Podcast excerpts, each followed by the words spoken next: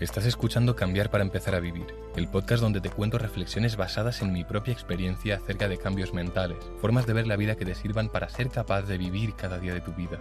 Aquí encontrarás temas como la conciencia, autoestima, paz o felicidad, enfocados en llevarlos a la práctica y con ejemplos reales. Descubrirás, al igual que hice con mi vida, cómo puedes pasar de sentirte vacío, sin propósito y con malos hábitos, a disfrutar de cada día desde una paz interna, con una dirección que le dé sentido a tu vida y con hábitos enfocados a mejorar tu futuro y disfrutar tu presente. Si sientes que algo tiene que cambiar, este es tu podcast. Según la espiritualidad, ¿qué es el ego? ¿Por qué el ego te hace la vida más difícil, te hace infeliz y te aleja de la paz? ¿Se puede eliminar el ego? ¿Cómo puedo reducir mi ego? ¿Qué prácticas existen? ¿Es simplemente la conciencia de la existencia del ego la manera definitiva de reducir el ego? ¿Cómo se llega a ser consciente de tu propio ego? Si es el ego un constructo de nuestra mente, todo pensamiento viene de la mente, entonces significa que todo pensamiento es ego? Si quitamos el ego, ¿somos todos lo mismo? ¿Somos todos parte de la misma conciencia? Si no soy mi ego, por lo tanto, no soy aquello con lo que me identifico y separo, entonces, ¿qué soy?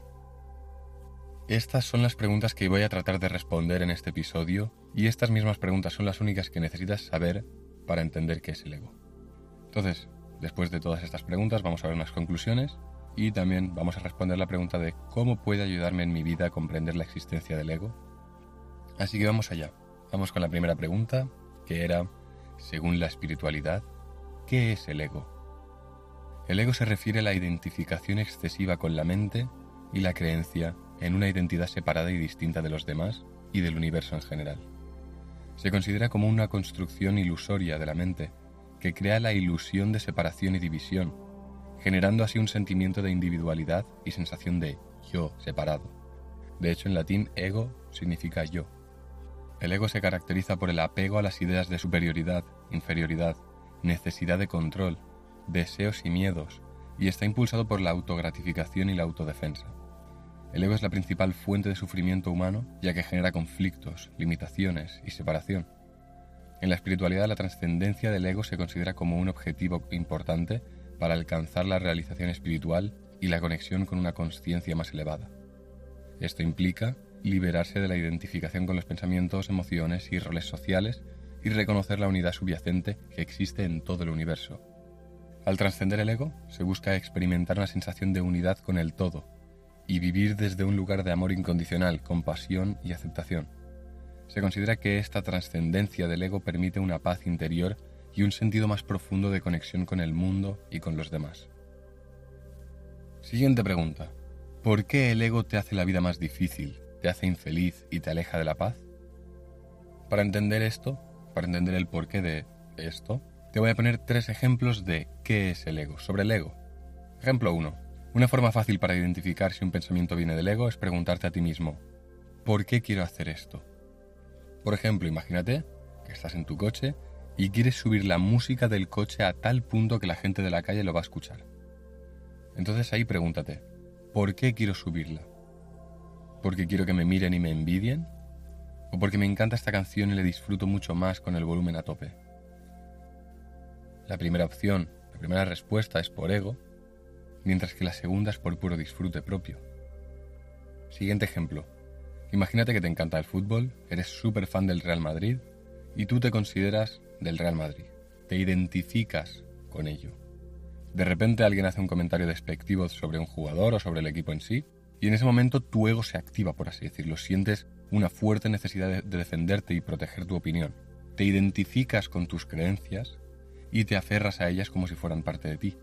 Y claro, como tú te identificas con ese equipo, tú eres madridista, si alguien ataca a ese equipo, te está atacando a ti también. Esa identificación no es más que ego, ese enfado viene del ego. Tú no eres Real Madrid. Simplemente te estás identificando con que tú eres Real Madrid, tú eres del Real Madrid. Entonces, claro, si yo soy eso y alguien ataca eso, me está atacando a mí esa identificación con cosas, con conceptos, con ideologías, es ego, es el ego. O imagínate que eres cristiano o judío o musulmán y alguien dice que tu religión es una mierda. Si estás en el ego, te identificas con las cosas que te gustan y entonces tú eres esa cosa, Si alguien critica esa religión indirectamente te está atacando a ti, porque te identificas con esa idea, con ese pensamiento, y entonces te enfadas, te perturbas, incluso quizás insultas o matas.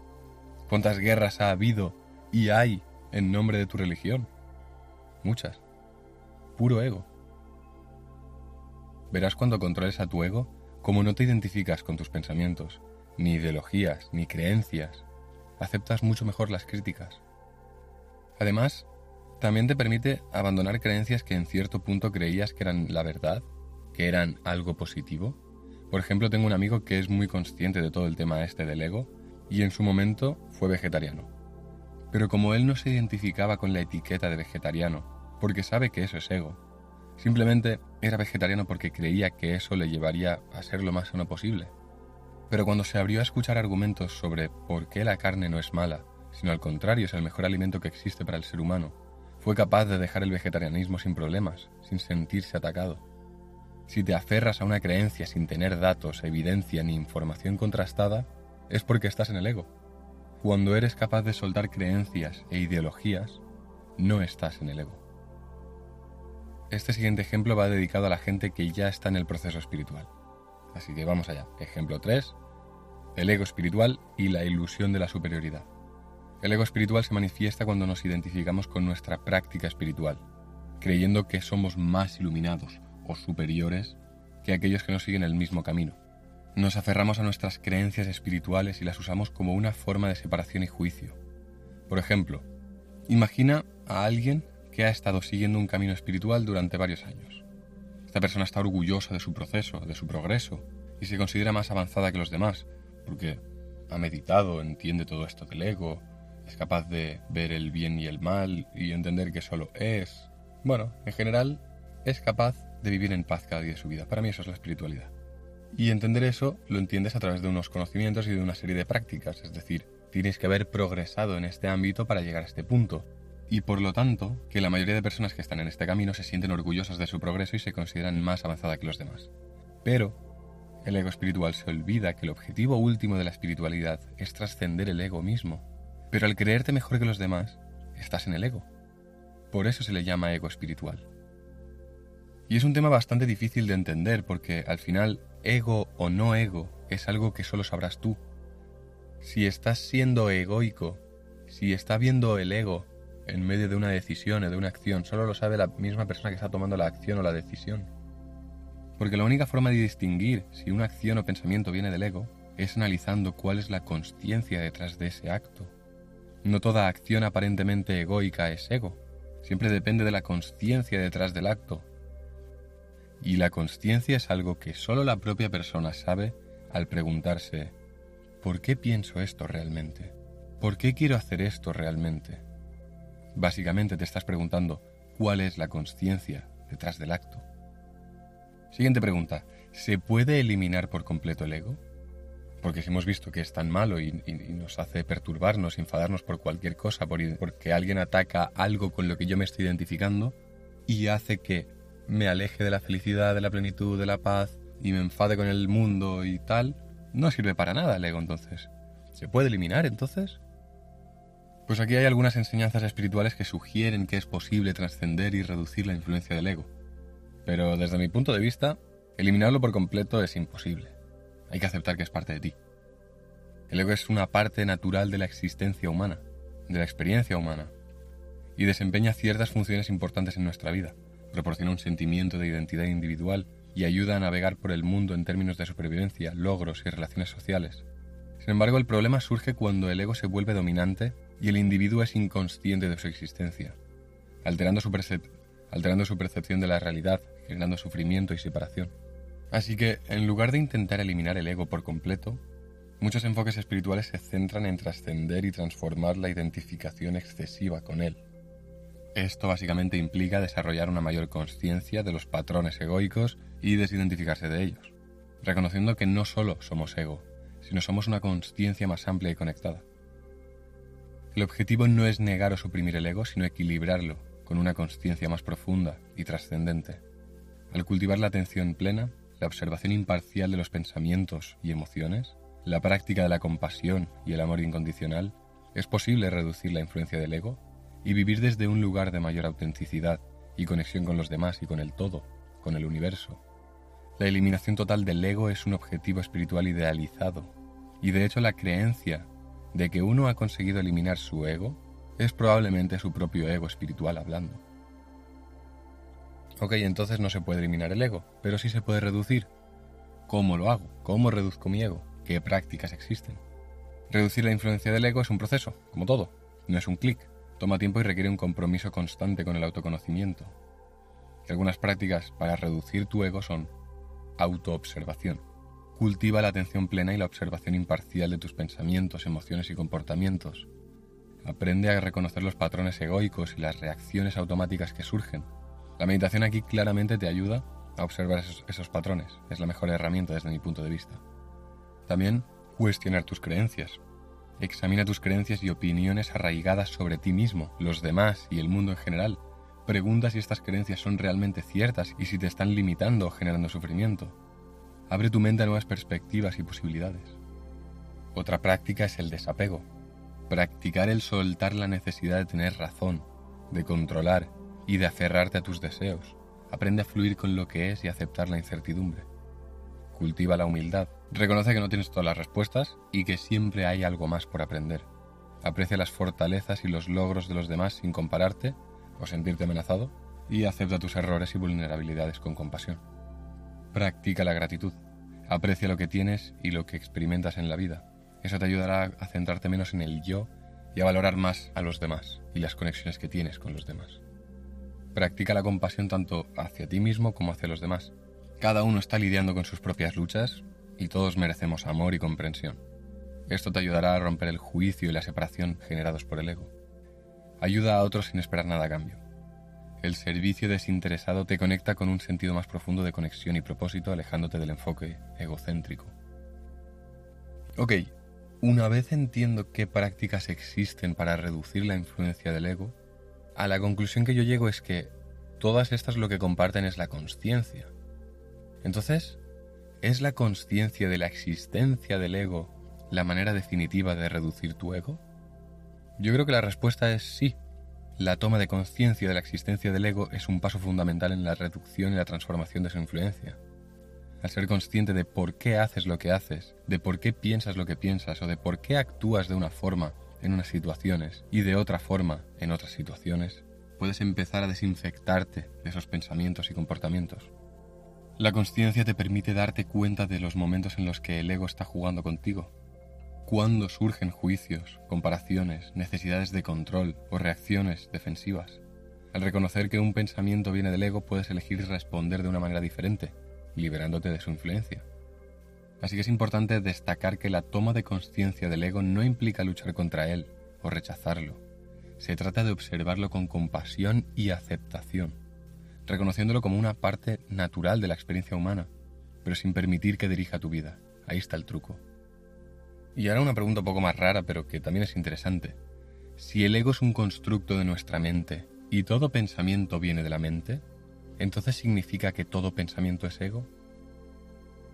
Aunque todos los pensamientos provienen de la mente, no todos los pensamientos son necesariamente expresiones del ego. Desde mi punto de vista, mientras haya la observación de tu propio ego, mientras seas capaz de ver tus propios pensamientos como en tercera persona, como cuando juegas a un videojuego, ves al personaje desde fuera, entonces en este punto se dan los pensamientos no egoicos. Pero mientras no estás en este estado de conciencia del ego, así como en tercera persona, sí, entonces sí que los pensamientos vienen del ego. La mente es una herramienta que utiliza el ego para generar pensamientos, pero también es capaz de producir pensamientos que van más allá del ego, cuando hay esta conciencia. Y estos pensamientos surgen cuando nos conectamos con un nivel más profundo de conciencia, como decía, y trascendemos la identificación con el ego, pudiendo observar a tu ego diciéndote mentiras. La clave para discernir entre pensamientos egoicos y no egoicos radica en la conciencia y la observación imparcial. Otra vez más, a través de la práctica de la atención plena y el autoconocimiento, puedes aprender a reconocer los patrones y las características distintivas de los pensamientos egoicos al hacerlo puedes optar por no identificarte con ellos y elegir cultivar pensamientos y perspectivas que provienen de un lugar más elevado de conciencia. Esta siguiente pregunta es un poco de fumarse un porro, pero es muy interesante, ya verás. Si quitamos el ego, ¿qué somos? ¿Somos todos lo mismo? porque el ego es identificación. Si quitamos esa identificación con cosas, ¿qué queda? Por eso digo, somos lo mismo si quitamos el ego. Somos todos parte de la misma conciencia. Según algunas perspectivas espirituales, cuando trascendemos la identificación con el ego, reconocemos que todos somos parte de la misma conciencia o realidad subyacente. En este estado de conciencia experimentamos la unidad de toda la existencia. Vale, ¿qué significa todo esto? Porque me parece mucho de fumarte un porro, como decía. Pues mira, es muy fácil de visualizar. ¿De qué estás hecho tú? De átomos. ¿De qué está hecho un árbol? De átomos. ¿De qué está hecha una piedra? De átomos. ¿De qué está hecho el aire que respiras? De átomos. ¿De qué está hecho el suelo que estás pisando? Las paredes de tu casa, el césped, tu ordenador. De átomos. ¿De qué está hecho tu perro o tu gato? De átomos. ¿De qué está hecho tu padre y tu madre y tus amigos? De átomos. Así que todo está hecho de átomos, todo, literalmente todo. No es más que un espacio relleno de átomos. Levanta la vista y mira el mundo con las gafas de ver átomos. Intenta no ver las cosas por lo que son, sino por los átomos que hay detrás. La botella que está reposando encima de tu mesa son la misma cosa. ¿Dónde está la separación entre la botella y la mesa, si todos son átomos que están en contacto? todo es átomos, solo que la agrupación distinta de átomos crea moléculas distintas, y eso es lo que hace que la botella tenga una textura, un color, un peso distinto al de la mesa. Pero si vas a nivel atómico, la botella y la mesa son lo mismo, átomos. A lo que voy con esto es que, al igual que la botella y la mesa son la misma cosa, cuando te vas a nivel micro, pasa lo mismo contigo. Tú eres la misma cosa que el suelo que estás pisando, la ropa que llevas puesta, el aire que, está chocando contra ti, la pared en la que estás apoyado, la silla en la que estás sentado, todo es lo mismo. Átomos. Tú y el suelo y el aire. No sois más que un pegote de átomos cuando te vas lo suficientemente micro. Cuando te vas a lo micro, eres lo mismo. Eso implica que tú eres lo mismo que tu hermano, que tu madre, que tu hijo, que tu amigo. Eres la misma cosa tanto tú como cualquier otro humano. Sois lo mismo, conjuntos de átomos, Mira a tu alrededor. Tú eres aquella señora que está enfrente. Tú eres aquel chico que está comprando el pan. Tú eres la niña que va de la mano de su padre. Y también eres el padre de la niña. Eres todo. Porque todo es qué? Átomos. ¿Dónde está la separación si todos son átomos? No hay separación. Ese es el chiste. ¿Y qué es lo que permite que haya esta separación entre yo, tú, la señora, la niña, el árbol y esa cosa. Lo que permite la identificación contigo y por lo tanto la separación con el resto es tu ego. Esta es la explicación en un plano más científico de por qué cuando trascendemos la identificación con el ego, reconocemos que todos somos parte de la misma conciencia, que tú eres universo. No eres una parte del universo, eres universo. Y si crees en Dios, también eres Dios. Porque, ¿de qué está hecho Dios en caso de que exista? De átomos. ¿Y tú? De átomos. Así que, soy Dios. Soy universo. Soy todo y nada a la vez. Soy todo eso únicamente cuando trasciendo el ego. En el momento en el que hay ego y hay separación, ya no eres parte del todo. Al liberarnos de la ilusión de la separación generada por el ego, reconocemos que nuestra verdadera naturaleza es esencialmente no dual y que todos estamos conectados en un nivel microscópico. Esto se expresa en diferentes tradiciones espirituales con conceptos como la conciencia cósmica, la conciencia universal, la divinidad o la realidad última. En este estado de conciencia expandida se experimenta una sensación de unidad y amor incondicional hacia todos los seres. Se reconoce que cada individuo es una expresión única de la misma conciencia aunque se manifieste diferentes formas y apariencias. Y por eso cuando entiendes esto, hay tanta compasión y amor, porque entiendes que tú eres yo, yo soy tú, yo soy el árbol, el árbol es yo, todo es, yo soy eso, es, es, simplemente es. ya no soy, porque soy implica yo, soy, implica un yo. Por eso simplemente las cosas es. Es importante destacar que esta comprensión de la unidad trasciende las identidades individuales y las diferencias superficiales. No significa que perdamos nuestra individualidad o que todas las experiencias sean idénticas. En cambio, se trata de reconocer que en un nivel profundo todos somos la misma cosa. Una vez más, átomos. Vamos a ver un resumen de todo lo comentado porque ha sido muy denso y raro. Así que vamos a ello. Yo, si tuviera que explicarle a un niño de 10 años todas estas ideas sobre el ego, la identificación y la consciencia, lo haría así. ¿Qué es el ego? El ego es como una voz en nuestra mente que nos hace pensar que somos diferentes y especiales.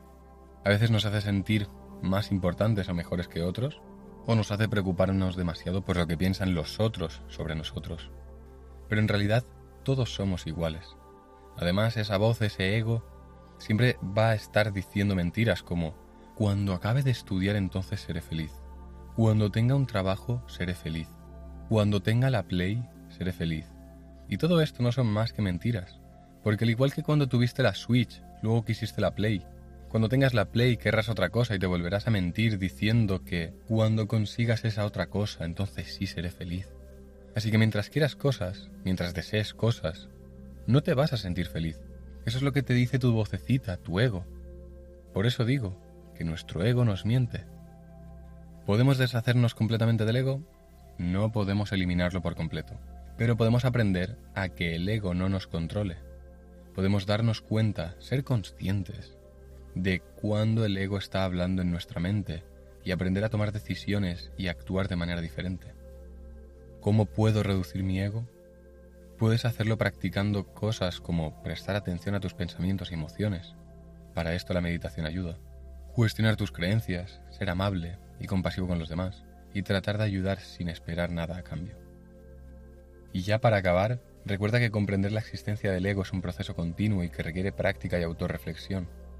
A medida que profundices en tu comprensión, podrás aplicar de manera más efectiva en tu vida diaria y disfrutar de los beneficios de vivir con mayor conciencia, autenticidad y paz. En este viaje a través de las profundidades del ser, hemos explorado el fascinante concepto del ego y su impacto en nuestra paz y felicidad.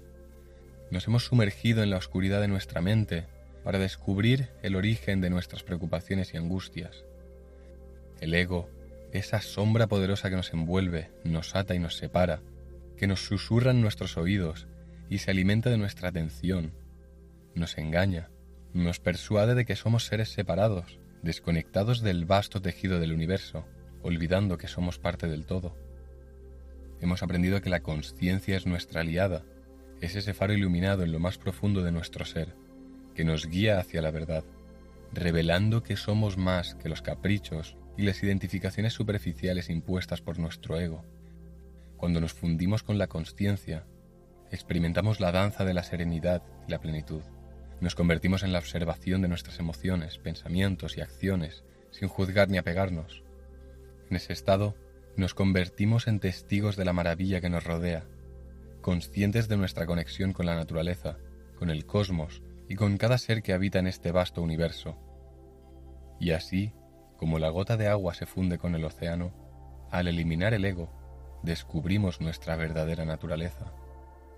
Somos Dios, somos universo, eres universo. Aunque ya no eres, solo es, porque no hay separación. Eres implica un tú y un yo, así que solamente es universo. No hay separación, solo existe la danza eterna de la conciencia en la que todos somos uno. Hemos visto también que el ego no es nuestro enemigo, sino una parte más de nosotros.